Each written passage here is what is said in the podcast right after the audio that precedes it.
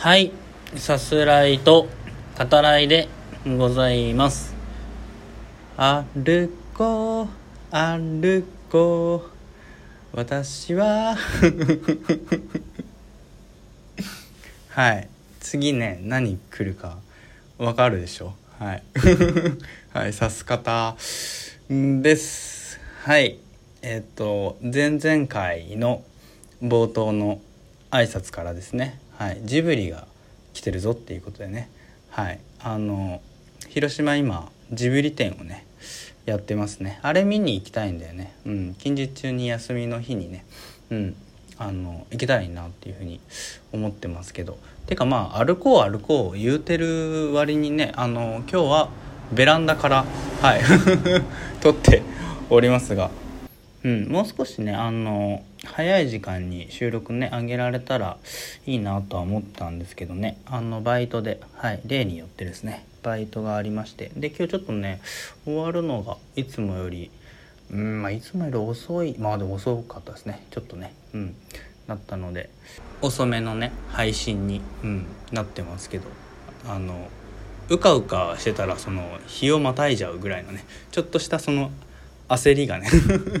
あったりもしますけど。はい。えー、あのねバイトのさ話から始めると映画館ですね。うん。あの支配人っていうね方がまあいらっしゃるわけですね。でえっといつもその会ってるわけではないんだけどあの劇場の掃除ですね。はい。を、えーさせてもらうっていうことは以前の収録で喋ってるかなと思うんだけど、うん、あのその時にねあのお会いすることがあるんですね。でその支配人はその結構ね気さくな方というかその僕なんかさその映画館スタッフでは厳密にはねないしそのまあスタッフって言ってもアルバイトのね一人ですけどその本当に気さくに話しかけてくださって「うん今日どう?」みたいな「忙しい?」みたいな感じでねあの声かけてくれるんだけどなんていうんですかねこう、まあ、普通にこうありがたいなっていうか うんあの思うしあの今日のねバイトでも「あのもうせっかくじゃけ映画ねたくさん見に来んさいよ」って言ってうんたくさん見た方がええでって言ってね。その今僕、えー映画館、え2つのねところに、うん、あのバイトでね行くことがあるんだけど、うん、その両方のね映画館でたくさんね映画見てきんさいっつって見に来んさいっていうふうにね言ってくれて。であの最近だとこれこれこの映画を見に来ましたって言ったらああれはええ映画じゃったねみたいなことをあの言ってくれて、うん、なんかそういう話をねするというか今あの支配人とあのお話しする時が密かなね。楽しみですね。うん、なんかこう語弊がねあるかもしれないですけど、うん、なんかこう普通に話せるってねあの感じる時ってやっぱこう嬉しくねなりますよね。あのこの後うん、これからねお話しする映画「えーマイスモールランド」ですね。にもあの共通するものかななんてこともあのこうやってお話ししているとね思ったりもしますけどね。はい。というわけで、まあ、ちょっと早いけどあの見ました。配信したてですね。映画「マイスモールランド」についてお話ししていこうと思います。あらすじ概要ですね。引用させていただきます。在日クルド人の少女が在留資格を失ったことをきっかけに自身の居場所に葛藤する姿を描いた社会派ドラマ。クルド人の家族と共に故郷を逃れ幼い頃から日本で育った17歳のサーリア。現在は埼玉県の高校に通い同世代の日本人と変わらない生活を送っている。大学進学資金を貯めるためアルバイトを始めた彼女は東京の高校に通う颯太と出会い親交を深めていく。そんなある日難民申請が不認定となり一家が在留資格を失ったことでサーリャの日常は一変する。自身も5カ国のマルチルーツを持つモデルの嵐里奈が映画初出演にして主演を務める。となっております。はいマイスモールランドですね。あのねこれ最近比較的最近ですねさす方で扱わせていただいた、えー、公開中の映画ですね。えっ、ー、とちょどれかね覚えてないけどあの実際にお話ししてる映画とこの「マイスモールランド」ちょっとどっちを見に行こうかなってあの迷った時があって、うん、それぐらいあの見ようと思ってた作品ですね。あのさす方で取り上げようかなと、うん、思ってたもので。でえっとまあ広島県内ではって言い方になるけどその公開時期はちょっとねあの映画館では見れなくて、うん、でえっと配信したてとなったのであの UNEXT でね今配信が始まっているので、まあ、ちょっとあのポイント使わないとまだ見れないけど、うん、でもあの見たかったものなんでね、はい、見させていただきました。でえっとネットフリックスとか、えー、アマプラではちょっとまだねあの多分見れないとは思うんですけどまあでもそのうちね配信は、えー、されるんじゃないかなというふうに思いますね。あの見れる環境の中であの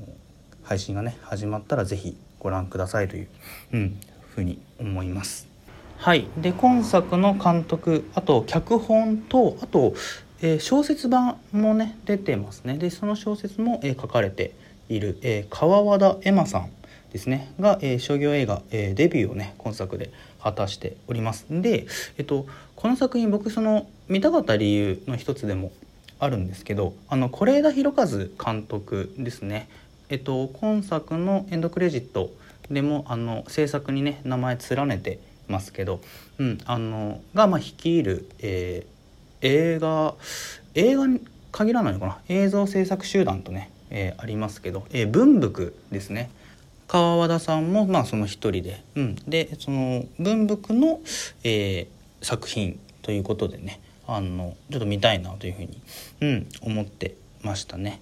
でえっとまああらすじなどでもねあの伝わるんじゃないかなというふうに思いますけど、えー、文福ですね。是枝監督がまあ率いている、えー、だけあってというべきか、うん、あのジャーナリズム精神にねあの満ち満ちたあの川田さんとするとそのこれがもう映画デビュー作っていうね監督デビュー作とはちょっと思えないぐらいあのどっしりというかね芯のある映画だなというふうに、うん、思いますね。日本が抱える、まあ、問題の一つというかねその在日の難民の方が、えー、日本でねあの暮らしていくにはどうあるのがいいのかっていうね、えー、そんな社会にね向けた、えー、視点で描かれていますけど、え主人公ですね、え17歳の少女サーリアですね。の、え家族は、え